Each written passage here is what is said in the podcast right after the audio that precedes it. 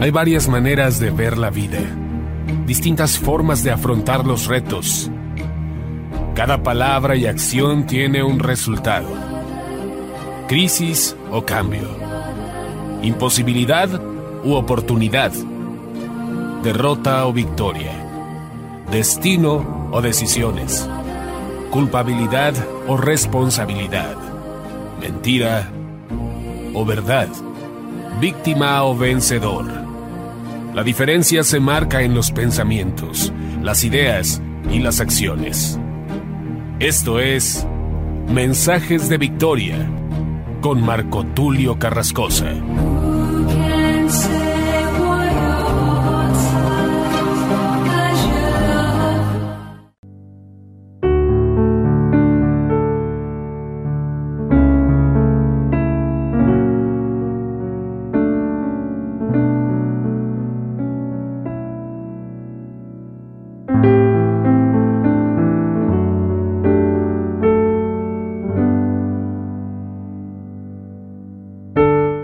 Hermanos y amigos, qué gusto saludarles nuevamente a través de la radio, a través de internet.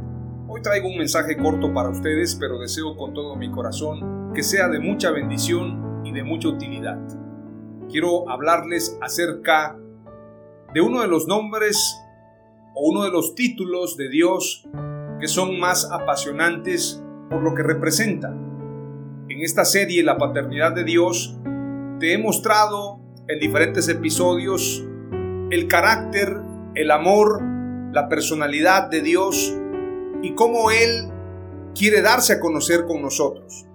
Obviamente, al Padre solamente podemos conocerlo a través de Jesús. Jesús es el camino y la verdad y la vida. Jesús es el Padre eterno. Como lo señala la Escritura precisamente en Isaías capítulo 9 y versículo 6, este pasaje que es muy reconocido y muy preponderante en la Biblia. Sin embargo, muchas veces pensamos que Dios está ajeno a nuestro estado espiritual, en el sentido de que cuando nosotros tenemos en algún momento aflicción, tristeza, ansiedad, desolación, pensamos que tal vez a Dios no le ocupa tanto eso. A veces pensamos que Dios nos ha abandonado. De hecho, en la Biblia hay muchos pasajes cuando hombres de Dios declararon esa frase. Por ejemplo, Job, en el momento más difícil de la prueba, declara, ojalá mi madre me hubiese abortado, ojalá yo no hubiese nacido. En el caso de Elías, en momentos de prueba también Elías quiere morir y Elías declara, deseo morir porque no soy mejor que mis padres. Jonás también se impacienta a causa de que la calabacera se secó y entonces él estaba fatigado por el sol y también deseaba morirse. Podemos encontrar muchos pasajes donde el rey David también a través de los salmos expresa ansiedad, expresa tristeza, expresa desolación. Jesús mismo declara, ¿hasta cuándo estaré con ustedes, generación perversa? ¿Hasta cuándo he de soportarlos? Muchos pasajes en la escritura nos hablan del estado humano, de que el hombre, la mujer, en diferentes momentos se siente solo, se siente sola. Hay una canción que canta un amigo que se llama Gamaliel Ruiz y me gusta mucho porque la canción dice, hay un vacío en mí que tiene forma de ti.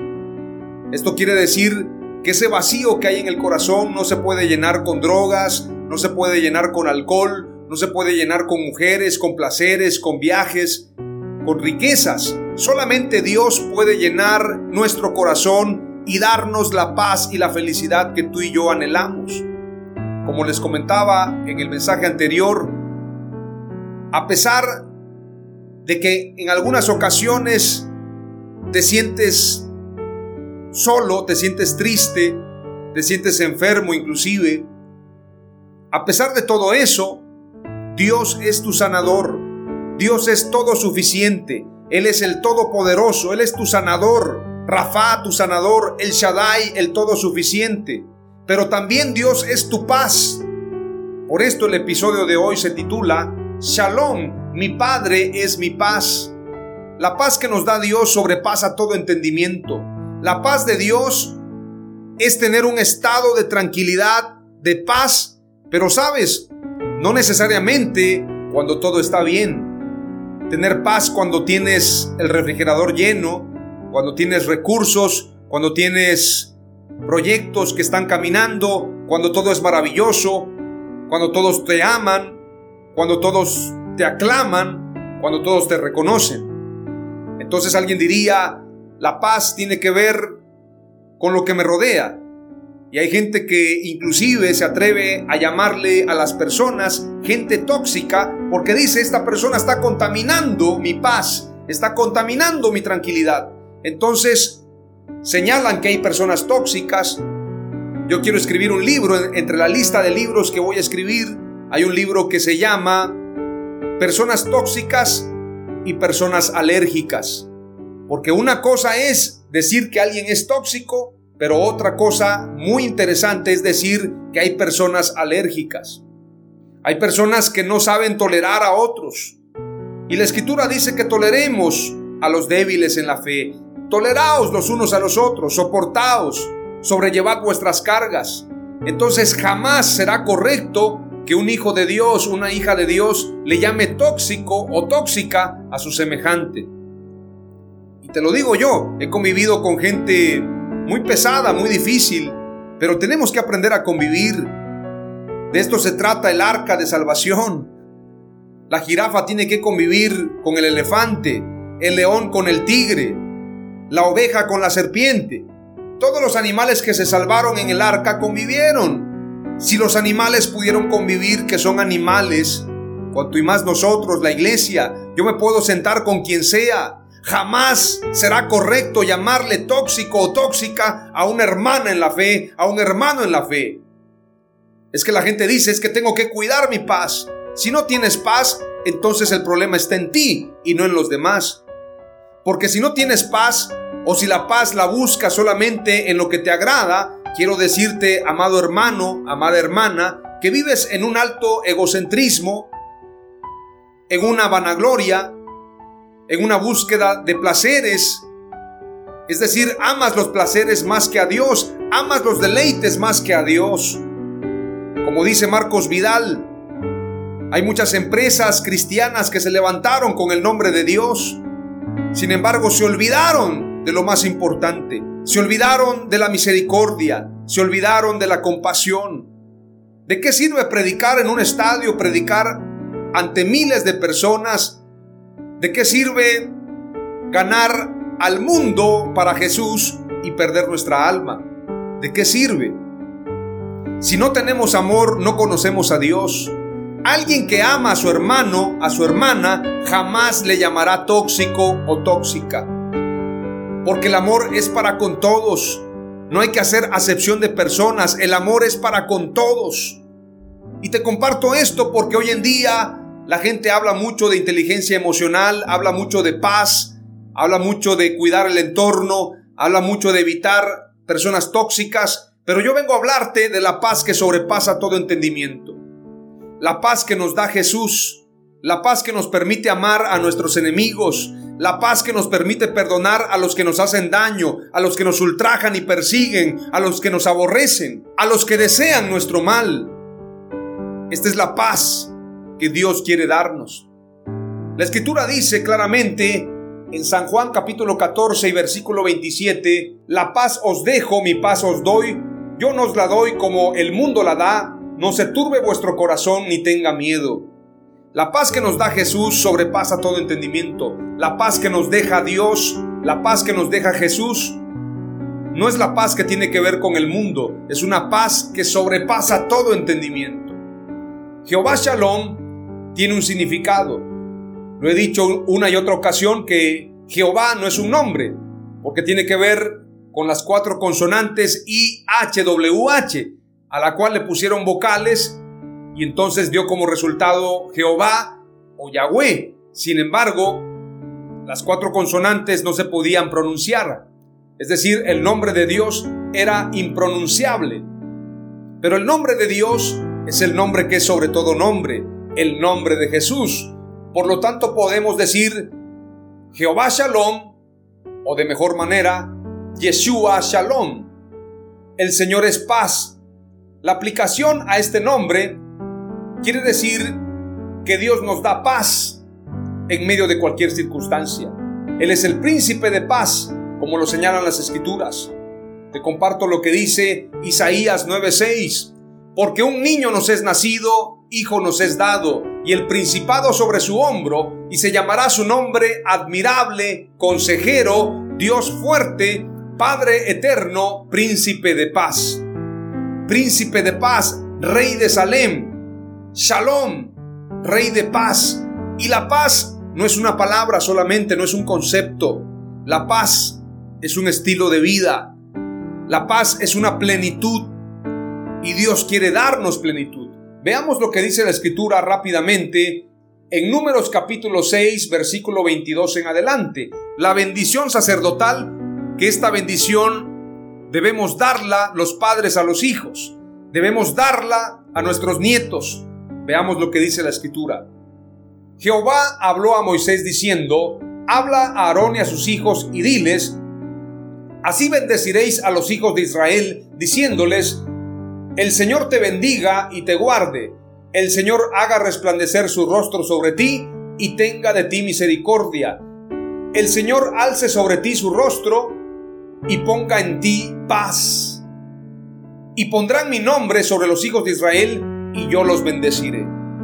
¿Cuál fue el saludo que Jesús declaró a los discípulos cuando resucitó? Paz a vosotros.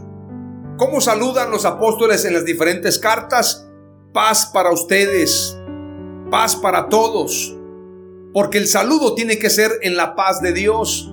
Jueces capítulo 6 versículo 22 en adelante dice, viendo entonces Gedeón que era el ángel de Jehová, dijo, Ah Señor Jehová, que he visto al ángel de Jehová cara a cara pero Jehová le dijo, paz a ti, no tengas temor, no morirás. Y edificó allí Gedeón altar a Jehová y lo llamó Jehová Salom, el cual permanece hasta hoy en Ofra de los abieseritas.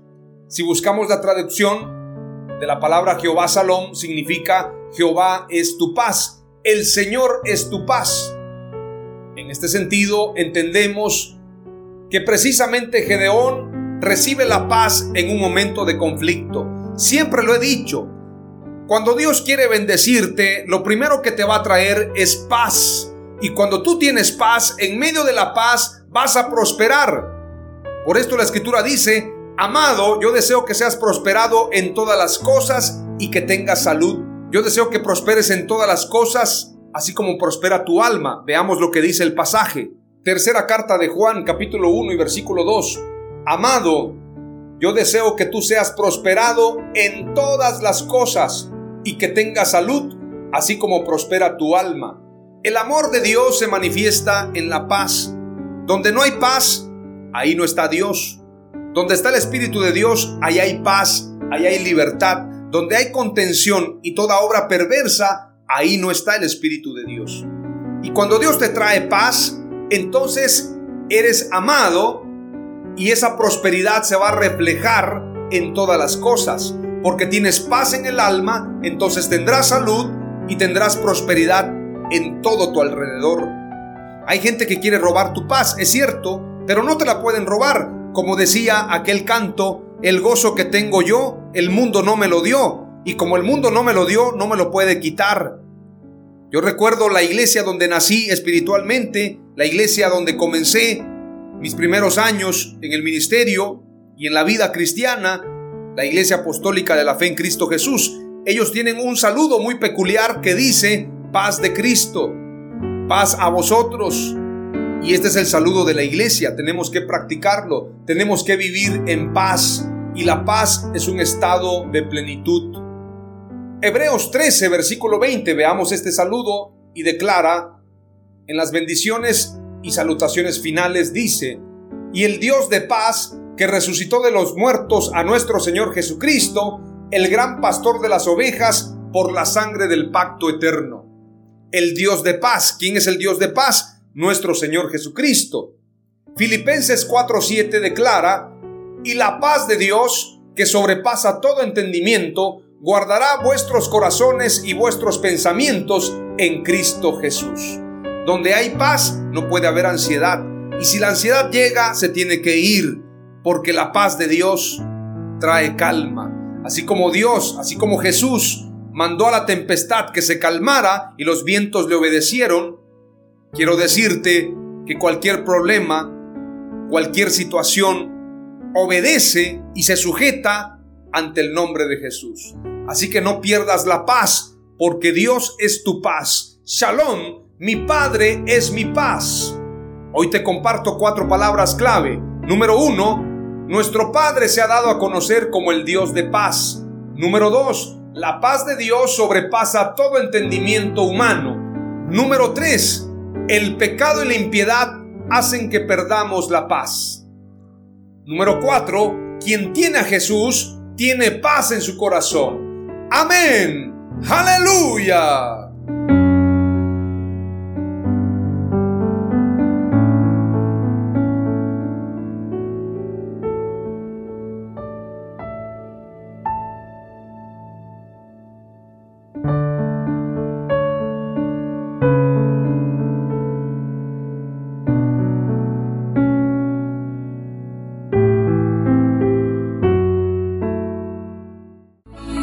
Esto fue Mensajes de Victoria con Marco Tulio Carrascosa. Gracias por escucharnos y seguirnos en nuestras redes sociales. Si deseas invitarnos a tu ciudad, escríbenos por inbox o al WhatsApp 961 66 882 99 961 66 882 99.